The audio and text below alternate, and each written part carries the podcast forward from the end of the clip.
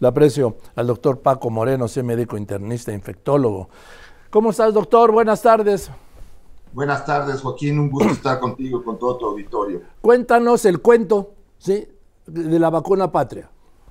Pues todo, todo ha sido un engaño. La realidad es que la vacuna eh, se le dio como una vacuna mexicana de origen cuando la vacuna se creó en, eh, eh, en Nueva York, en la Universidad de Icahn, la Escuela de Medicina Icahn de Mount Sinai en Nueva York. Ellos desarrollaron lo que era una vacuna de bajo costo para países que tienen una alta población y en los que asumieron que esta pues, competencia por tener vacunas de primera calidad podría hacer que sus poblaciones estuvieran carentes de vacunas y ofrecieron la vacuna a cuatro países, Tailandia, Brasil, Vietnam y México. México Tailandia, adquirió a través de Avimex, que junto con CONACYT lo que ellos iban a hacer es hacer los estudios para demostrar la eficacia de la vacuna. Por cierto, esos estudios no están publicados, hay quienes dicen que sí existen, pero los que dicen que sí existen no los enseñan y no los publican además en revistas científicas que son evaluadas por pares.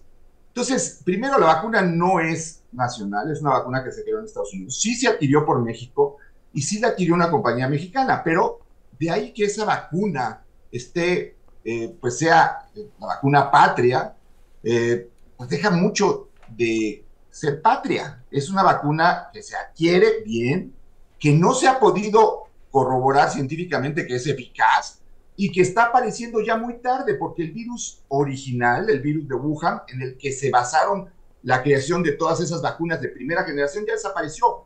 Vamos en la tercera generación de vacunas. La primera, la que hubo todas estas vacunas, la segunda que fue la bivalente y ahora la tercera que es la XBB. Y estamos desarrollando una vacuna de primera generación. Entonces, todo eso, pues es la realidad de lo que tenemos, además de lo que comentabas la emergencia sanitaria ya terminó. El 9 de mayo México dijo se terminó la emergencia sanitaria. ¿Cómo aprobar entonces un medicamento como emergencia sanitaria si ya terminó? A ver, doctor, ¿me quieres decir, doctor, que la vacuna se hizo originalmente en, en la Universidad del Hospital Montes Sinaí de Nueva York? Así es. Toda la plataforma de desarrollo se llama vacuna vectorial porque usa un virus como vector. El virus es el que va a generar la primera respuesta inmunológica y después se expone la proteína S del de COVID que genera esta respuesta magnificada. Es una vacuna muy similar a la de AstraZeneca, a la de Sputnik, nada más que ellos utilizaban un virus diferente, un adenovirus, y estos utilizan un virus de Castellman, pero es un vector viral. Eh, la realidad es que esta vacuna se creó, los estudios eh, iniciales, los estudios en animales se hicieron en la Universidad de Icahn en Mount Sinai. No es una vacuna mexicana, hay que aceptarlo. Qué bueno que se buscan opciones para tener en un futuro, pero de ahí a presumir que es algo que se creó, nació en México, no es cierto. A ver, entonces, ¿por qué dice con tanta seguridad el presidente y la presidenta de, del CONACIT que es una vacuna mexicana? cuando no se hizo aquí, doctor. Así es, es una vacuna de origen norteamericano que adquirió México eh, a través de Avimex, esta compañía que eh, tiene una tradición enorme eh, en cuanto a la salud de, veterinaria, es, una compañía mexicana muy, muy fuerte, y CONACYT, pero la idea es que CONACYT desarrollara los estudios clínicos fase 2, fase 3, que como digo, insisto, pues no están publicados. Eh, ojalá y en un futuro tengamos resultados, ojalá esta plataforma pudiera servir para el desarrollo de vacunas en un futuro. Pero aprobar esta vacuna ahorita es, otro de estos eh, temas políticos en la ciencia y en la salud, lo cual es peligroso. Es un engaño, es una mentira. Totalmente. A ver, doctor Moreno, para que me quede claro, porque acuérdese que yo soy luego de lento entendimiento, sobre todo temas como estos. Eh, la vacuna la hacen en la Universidad de Medicina del Hospital Monte Sinaí, sí. en Nueva York. Ahí es donde la elaboran. ¿Y qué le toca hacer al CONACIT? Los estudios para corroborar que esa vacuna es eficaz y segura son estudios fase 2 y fase 3.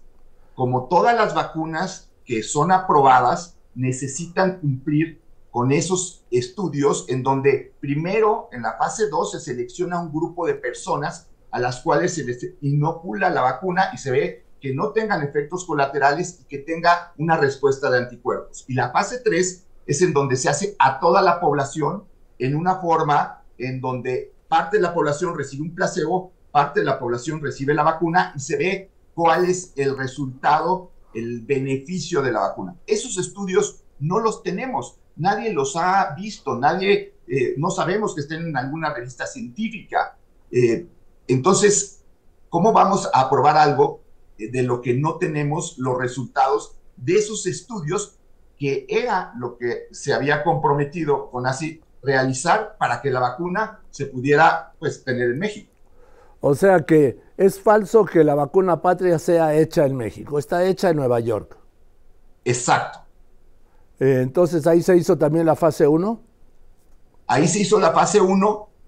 Eh, tengo entendido que parte de la fase 1 también se hizo en México, como también se hizo en Brasil, Vietnam y Tailandia. Sí, esta misma eh, vacuna se ofreció a estos países. México la adquirió muy bien, pero inmediatamente se le da un, se enmascara la vacuna como una cuestión nacional, como una cuestión en donde eh, estamos haciendo algo, eh, la nación, hay que entender que el que no tengamos una vacuna, bueno, evidentemente es por muchas razones evidentemente también por la falta de apoyo a la ciencia, porque en México hay suficientes científicos para desarrollar buenas vacunas.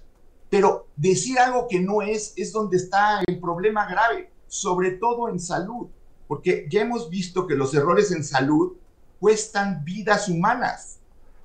costaron 800 mil vidas humanas, doctor, en la pandemia. Así es, y pareciera que seguimos sin aprender que esos errores se tendrían que haber corregido.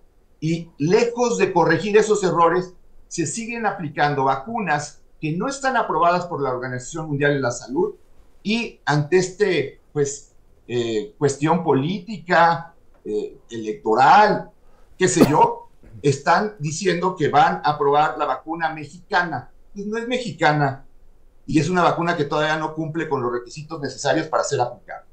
Es más, no se ha aplicado, doctor. No, cuando originalmente se dijo que se iba a aplicar en septiembre del 2020. Así es que iba a estar lista para entonces.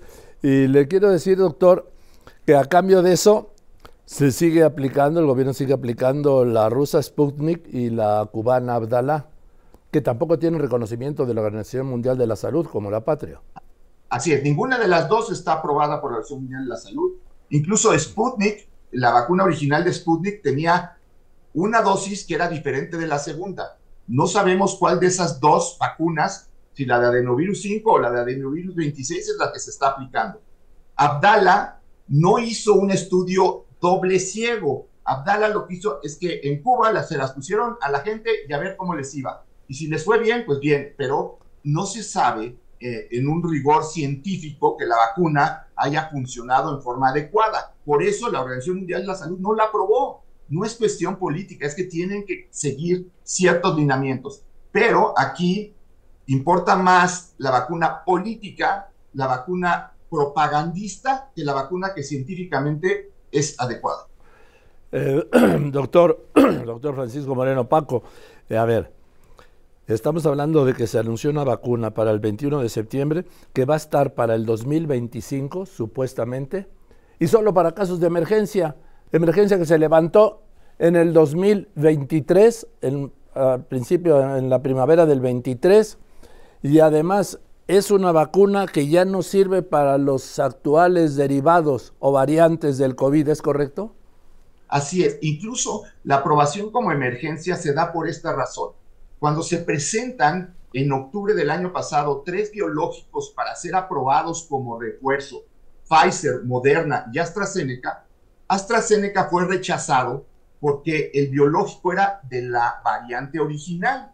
Los que fueron aprobados fueron los de Pfizer y Moderna, que es la variante más cercana a lo que está circulando, es decir, la nueva vacuna, la tercera generación de vacunas.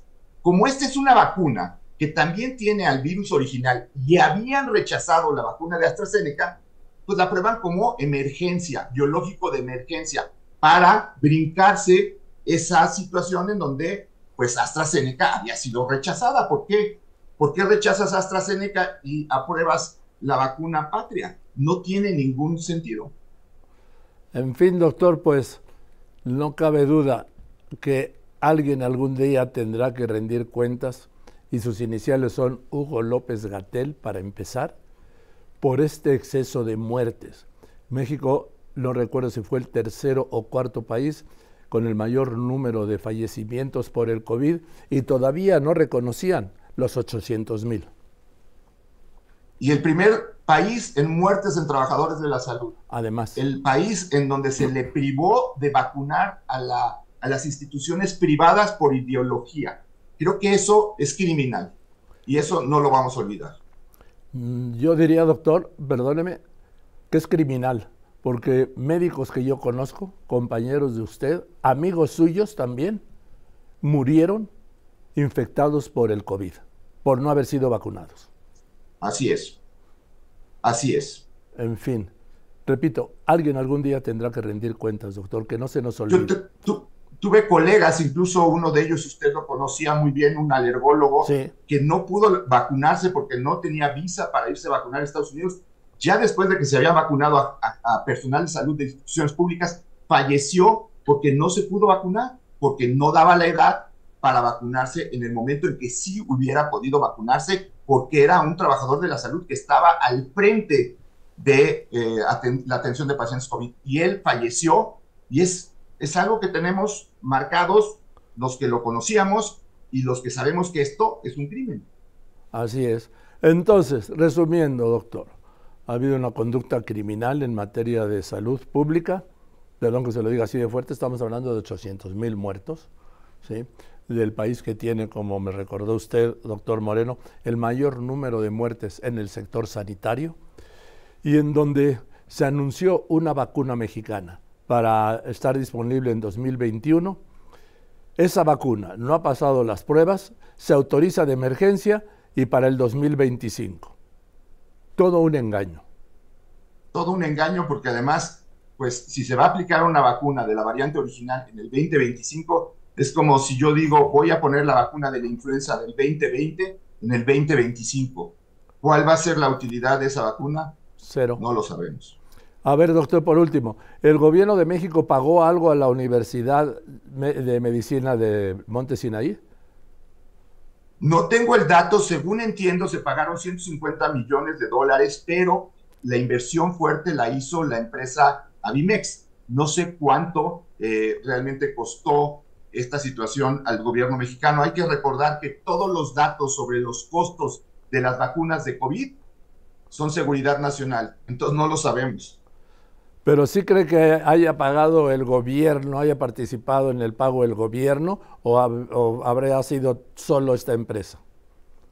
Es difícil saberlo porque la intención de los propios investigadores era ofrecer esa, ese, esa plataforma a países como Brasil, Tailandia, Vietnam y México entonces, seguramente eh, había algún arreglo eh, en cuanto a ayuda. No tengo el dato ahí y ahí yo no, no, lo sabría. Sé que se pagó algo, pero como le digo, yo creo que, lo que lo, los que lo hicieron en forma importante fue a Mimex. Eh, el problema es que se le da a CONACYT para que haga los estudios de fase 2, fase 3 y pues no los acabó. Bueno, pues ahí está el humanismo mexicano. Gracias, doctor Moreno. Gracias. te mando un abrazo. Igualmente. Que estés muy bien, el doctor Francisco Moreno. ¿Sí? ¿Se acuerda, no? La vacuna patria, la suave patria, hecha en México. Mentira. Se hizo en Estados Unidos, en la Universidad de Medicina del Centro Hospitalario Monte Sinai, en Nueva York. Y todo el tiempo yo, como ustedes, me creí que la estaban haciendo aquí, lo que nunca nos dijeron. Son los tiempos, insisto, estelares de la 4T.